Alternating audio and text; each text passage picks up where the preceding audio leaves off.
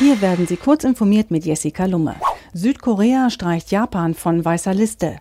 Im Handelsstreit mit Japan hat Südkorea das Land von einer weißen Liste für die vertrauenswürdigsten Handelspartner gestrichen.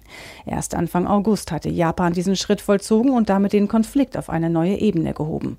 Wie die Korea Times erklärt, hatte die südkoreanische Regierung andere Staaten bislang danach geordnet, ob sie sich an die Abkommen zur Exportkontrolle halten oder nicht.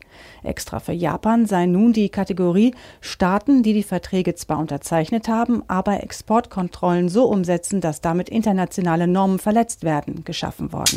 Zurückgerufene MacBook Pro dürfen nicht mehr ins Flugzeug. Die Federal Aviation Administration FAA hat Fluggesellschaften in ihrem Zuständigkeitsbereich angewiesen, bestimmte ältere MacBook Pro Modelle nicht mehr mitzunehmen. Betroffen sind Geräte, die Apple im Juni zurückgerufen hatte, weil es zu Akkuüberhitzungen und damit Brandgefahr kommen kann. Sie dürften weder als Aufgabegepäck noch in der Kabine mitgenommen werden.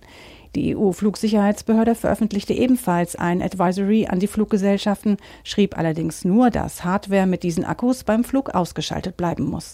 Spotify gibt Nutzungsdaten für Podcaster frei. Ab sofort können die Macher von Podcasts über Spotify Daten zum Nutzungsverhalten der Hörer einsehen. Das ist bisher kaum möglich gewesen.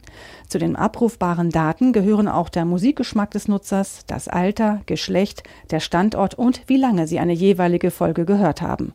Seit Beginn der Beta-Phase im Oktober hatten sich etwa 100.000 Podcasts eingetragen, zitiert The Verge Spotify.